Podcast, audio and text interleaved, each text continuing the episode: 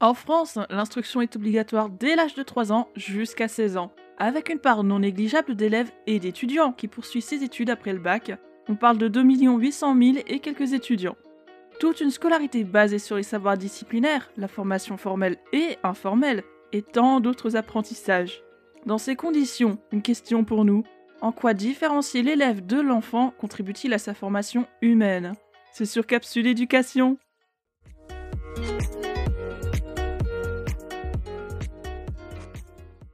Un petit indispensable, juste un pour aujourd'hui, ça concerne l'OCDE. Cet acronyme se traduit en fait par Organisation de coopération et de développement économique. C'est une organisation qui produit de nombreux rapports et études de qualité, dont beaucoup sur l'éducation.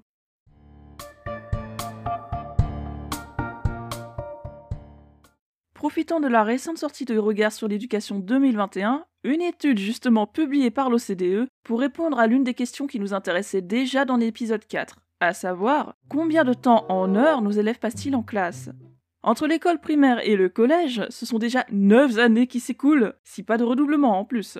L'OCDE pointe dans les 8200 heures de cours sur ces 9 années. Mais attention, ces chiffres ne prennent pas en compte l'école maternelle ou le lycée, encore moins les études supérieures. Histoire de comparer, la Pologne avoisine les 5334 heures sur l'école primaire et le collège, contre 11 060 heures pour l'Australie. On remarquera que la France se situe dans la moyenne de 8000 heures de cours de l'OCDE. Et pourtant, c'est important de s'en souvenir, seule l'école élémentaire et le collège sont comptés dans l'étude. Alors imaginons un peu tout le temps qui nous manque avec la maternelle, le lycée et la poursuite d'études, et les possibles redoublements, bien sûr. L'épisode 4 nous rappelait que nous passons effectivement plus de temps sur les bancs de l'école que chez nous. Et si c'est aussi important de le rappeler une nouvelle fois, c'est parce que l'école est le deuxième endroit où l'on passe tout le début de notre vie avec la famille ou le hors-école en tout cas. Au passage, l'obligation de formation est étendue de 16 ans à 18 ans depuis la rentrée 2020. Dans certaines conditions, attention. On explicite un peu tout ça. Elle concerne en fait tous les jeunes en décrochage scolaire, ou sans emploi, ou diplôme, et doit leur permettre de se former tout simplement. Ce qui veut dire deux ans de plus pour au moins 60 000 jeunes, comme le note de site officiel du gouvernement.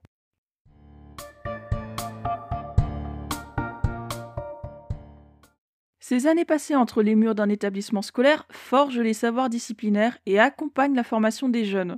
Enseignants, personnel et parents construisent ensemble le climat scolaire. Mais qu'en est-il des élèves? Mais tiens d'ailleurs, qu'est-ce qu'un élève? Le dictionnaire Larousse donne deux définitions du mot élève. Celui, celle qui reçoit un enseignement dans un établissement scolaire ou personne qui suit l'enseignement d'un maître. Dès lors qu'on franchit les grilles de l'établissement, peu importe le cycle ou le niveau, l'enfant ou l'adolescent se doit alors d'endosser un autre rôle, celui d'élève, celui d'enfant ou adolescent qui reçoit un enseignement donc. Là est la différence avec la maison. À la maison, ce sont les parents en priorité qui éduquent et qui posent les règles et les limites. À l'école, ces règles sont amenées à changer parce que le contexte n'est plus le même, d'où l'utilisation du mot élève. Un mot qui ne gomme pas l'individualité de l'enfant, au contraire, Chacun reste soi-même, on y ajoute simplement une complémentarité, celle du rôle élève, celui qui reçoit un enseignement dans un contexte donné, celui de l'établissement scolaire, celui des enseignants et non plus celui des parents. Rappelons-nous aussi de l'épisode 4, celui où on se posait la question d'éducation, instruction ou enseignement. Ah non, euh, pas garderie, non Donc, on se disait que l'école posait le contenu disciplinaire, puisque la mission des enseignants concernait avant tout l'enseignement et pas l'éducation mais qu'il ne s'agissait pas que d'un apprentissage disciplinaire. L'école développe aussi une formation vers l'avenir, une formation vers la citoyenneté, et coéduque avec les parents. Tiens, d'ailleurs, entre nous, si l'on ne devient un adulte qu'à notre mort, ça veut probablement dire qu'on reste élève tout au long de sa vie, qu'on reçoit des enseignements tout au long de sa scolarité, puis de sa carrière, de ses expériences. Serions-nous des élèves à vie au final? Oui, bon, d'accord, on s'égare un peu. Revenons.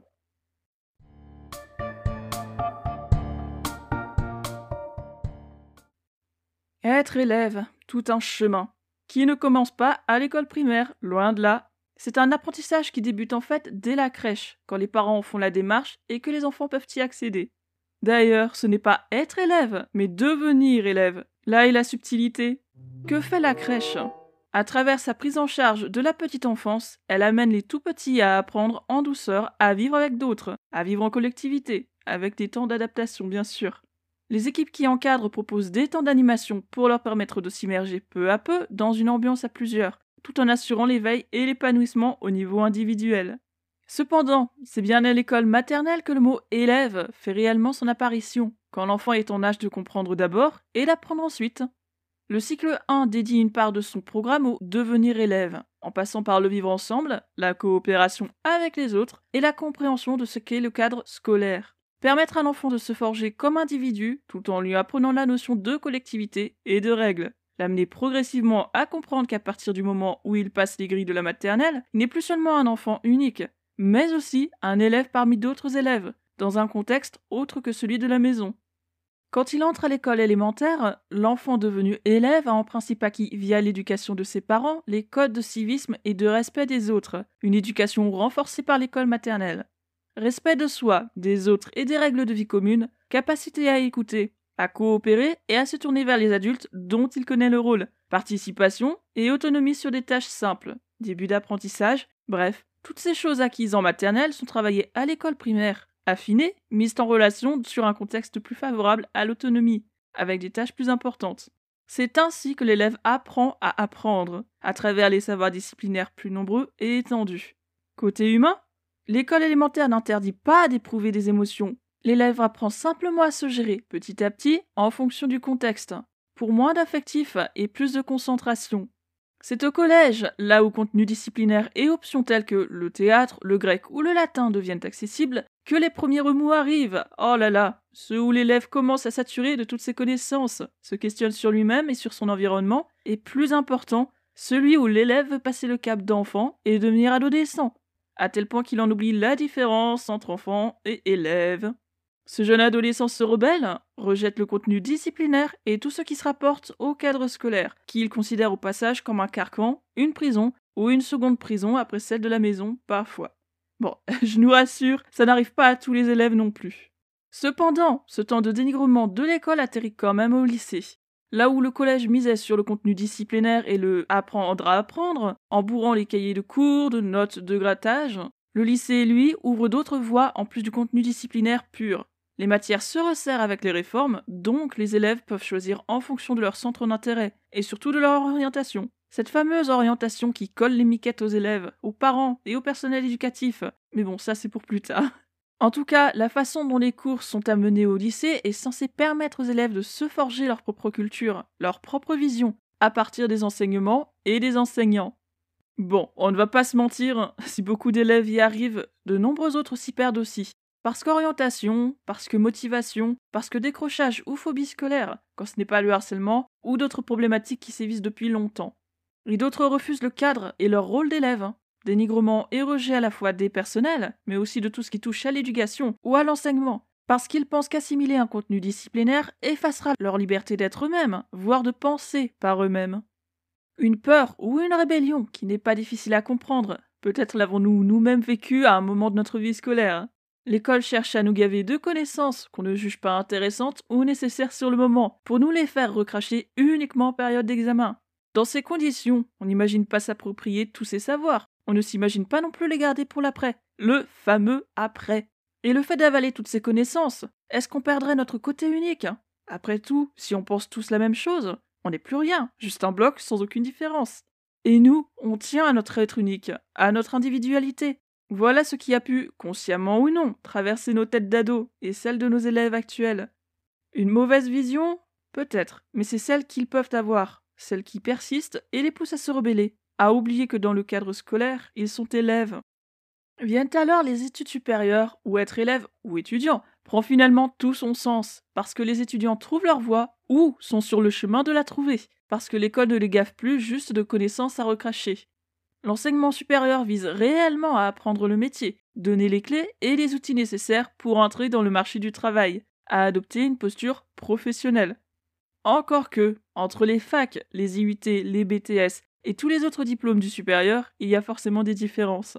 La fac sera par exemple plus dans la théorie, alors que le BTS sera entre la théorie et la pratique. Pareil pour l'IUT. La dynamique n'est néanmoins plus la même entre la scolarité obligatoire, qui veut mettre à niveau toutes les connaissances, et les études supérieures qui préparent plutôt à la spécialisation.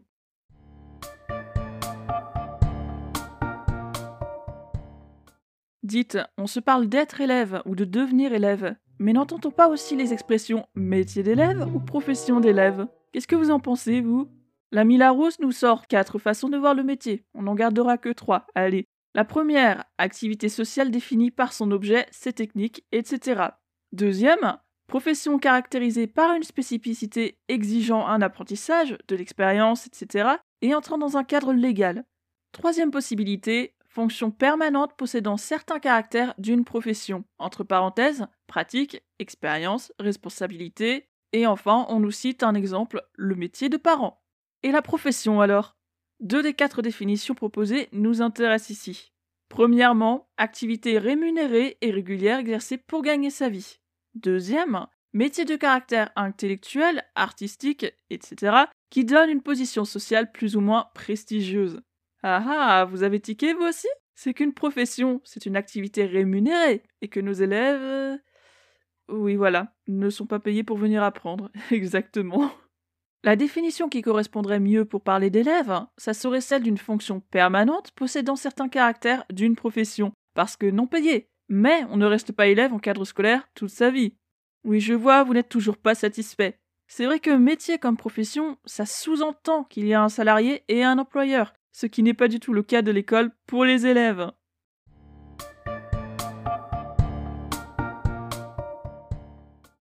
Ne s'agirait-il pas plutôt d'une posture ou d'une attitude d'élève, quelque chose que l'on apprend à devenir? Ni l'une ni l'autre ne sont source de rémunération, mais toutes les deux impliquent qu'il y a un cadre, des attentes et un rôle à jouer. Le cadre sous-entend nécessairement un code de conduite, des règles, des droits, des limites et des devoirs, exactement ce qu'on retrouve dans le règlement intérieur d'un établissement scolaire. Quelle serait la posture ou l'attitude d'élève alors? Quelles seraient les normes scolaires? Encore une fois, c'est le règlement intérieur qui va définir les attentes, et comme on sait maintenant, chaque établissement établit ses propres règles. Ceci dit, on a tous des éléments en commun, bien sûr. Dans le comportement scolaire, on est en droit d'attendre l'assiduité de cours, c'est-à-dire ne pas juste faire acte de présence, mais participer activement dans la réalisation des tâches demandées. Écoute, posture de travail, venir avec son matériel. Au niveau du comportement vis-à-vis des autres, on attend aussi le respect des règles, le respect de soi et des autres, savoir rester à sa place d'élève et ne pas perturber le cours. On fait appel à l'aspect collectif de l'élève puisqu'il est censé favoriser le bon déroulement du cours en étant élève. Mais il y a un aspect aussi individuel pour aller vers la réussite et l'appropriation des contenus enseignés dans la classe. Et cette attitude ne vise pas à créer une uniformisation dans la classe, au contraire, elle doit permettre à chacun d'exister en tant que soi, tout en existant dans un groupe, un élève parmi toute la classe. Attention toutefois à ne pas mélanger attente du règlement et représentation d'un élève dit idéal. L'un est faisable et l'autre relève d'une représentation, donc d'une idée, d'un rêve, de quelque chose qui n'est pas réalisable sur l'instant, d'un idéal tout simplement.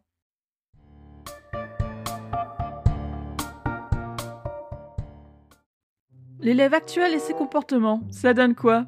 Les témoignages et appels à l'aide de très nombreux collègues disséminés dans toute la France métropolitaine, en Outre-mer et même hors France, tentent à prouver que tout part à à peu près en tout cas, avec ou sans le soutien des parents des moyennes et des niveaux qui vont plutôt vers le bas, des agressions de plus en plus courantes dans l'établissement scolaire ou même en dehors, des cas de harcèlement d'élève à élève, des insultes et des incivilités d'élève à prof, des décrochages et de plus en plus de phobies scolaires, et une pression sur les notes, sur l'orientation, sans compter la crise sanitaire que nous traversons.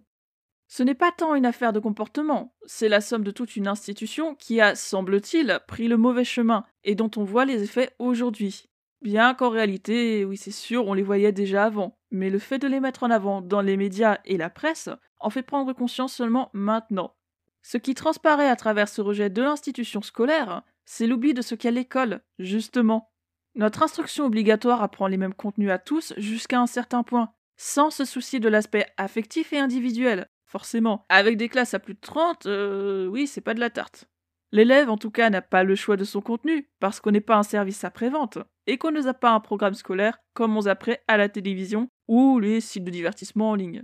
Bouffer des connaissances sans savoir s'ils vont resservir après, ne plus arriver à s'approprier tout ce contenu, bah, on peut se dire que l'école actuelle sous-entend des choses sans jamais les dire. Elle attend des élèves qu'ils comprennent d'eux-mêmes et des parents qu'ils expliquent, qu'ils participent autant que les élèves.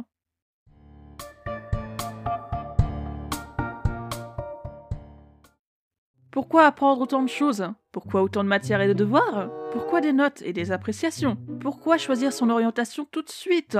On ne naît pas élève, on le devient. Et le devenir, ça implique d'apprendre, de comprendre, de pratiquer, d'approfondir, de s'approprier.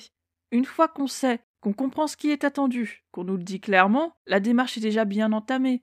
Et devenir élève, ce n'est pas seulement avaler du contenu disciplinaire sans rien dire. Il faut être réactif, actif même, s'impliquer dans le moment présent, parler, questionner, manifester son désaccord tout en restant à sa place d'élève, bien sûr. C'est-à-dire manifester son désaccord dans le respect, avec une argumentation plutôt qu'une protestation. Être actif dans son apprentissage, c'est le métier d'élève ou l'attitude d'élève. Tous les savoirs disciplinaires ne sont pas là pour faire joli ou pour finir aux oubliettes. Pas tous. Les enseignants transmettent toutes ces connaissances pour que l'élève les attrape, se les approprie à son rythme, les digère et les utilise en fonction du contexte, de ses aspirations. On nous forme à l'objectivité, à la capacité à penser par nous-mêmes, vraiment c'est ça. Mais pour s'approprier tout ce contenu, il faut d'abord entendre le cours, le comprendre et seulement après l'apprendre. L'appropriation vient en même temps. Malheureusement, les élèves l'ont oublié ou peut-être tout simplement qu'on ne leur a jamais expliqué. Un contenu juste pour un contenu, ça serait une perte de temps s'il s'agit juste de faire sa culture et d'oublier ce qu'on a vu une semaine plus tard. Quant au comportement attendu, à l'attitude d'élève vis-à-vis du cadre, elle est là pour permettre d'apprendre ensemble et individuellement aussi. Comment apprendre si la salle de classe se transforme en zoo ou en poulailler? La scolarité obligatoire définit le cadre, donne les éléments nécessaires pour comprendre le monde qui nous entoure, bref, toute une somme de connaissances et une formation formelle et informelle vers la citoyenneté, vers l'avenir. L'attitude et l'expérience viennent compléter tout ça, mais pas juste à l'école. Ça, ça, ça s'apprend et ça s'acquiert en dehors de l'école, avec les parents, le travail et les expériences personnelles, parce qu'on est bel et bien élève tout au long de sa vie, juste dans un contexte différent, un contexte qui nous apprend quelque chose tous les jours, en cela, différencier l'élève de l'enfant est nécessaire pour équilibrer la formation.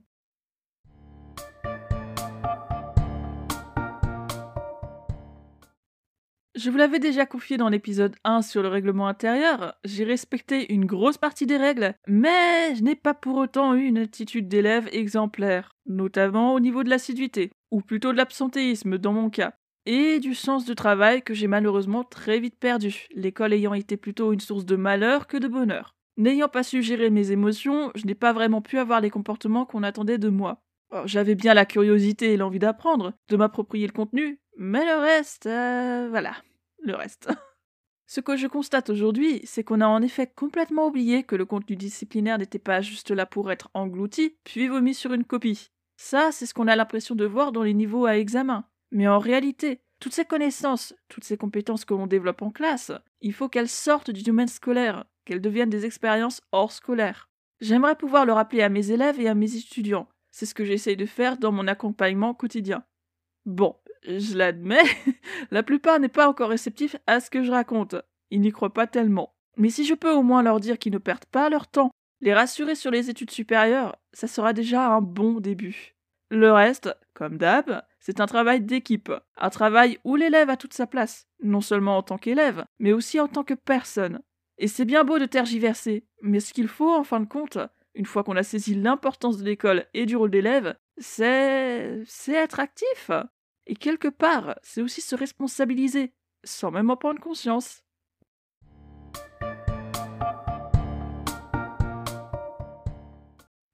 Pas une profession parce que non rémunérée pour ouvrir ses écoutilles et agir comme un citoyen en devenir. Pas forcément un métier non plus, parce que le cadre scolaire ne dure pas éternellement. C'est une attitude en apparence simple que de devenir élève. Bien plus qu'une somme de connaissances, mais aussi une porte ouverte vers l'individualité, l'appropriation, puis l'ouverture d'esprit, la capacité à penser par soi-même, et à réussir dans le professionnel comme dans le personnel. La question c'est doit-on radicalement changer nos méthodes pour permettre à l'élève de se réaliser pleinement? Allez, mercredi prochain sur Capsule Éducation, même horaire, même endroit. On l'a effleuré d'un poil dans cet épisode, mais la semaine prochaine, on s'en parle vraiment. Les parents vis-à-vis -vis de l'institution, les parents tout court. Portez-vous bien et ne baissez pas les bras.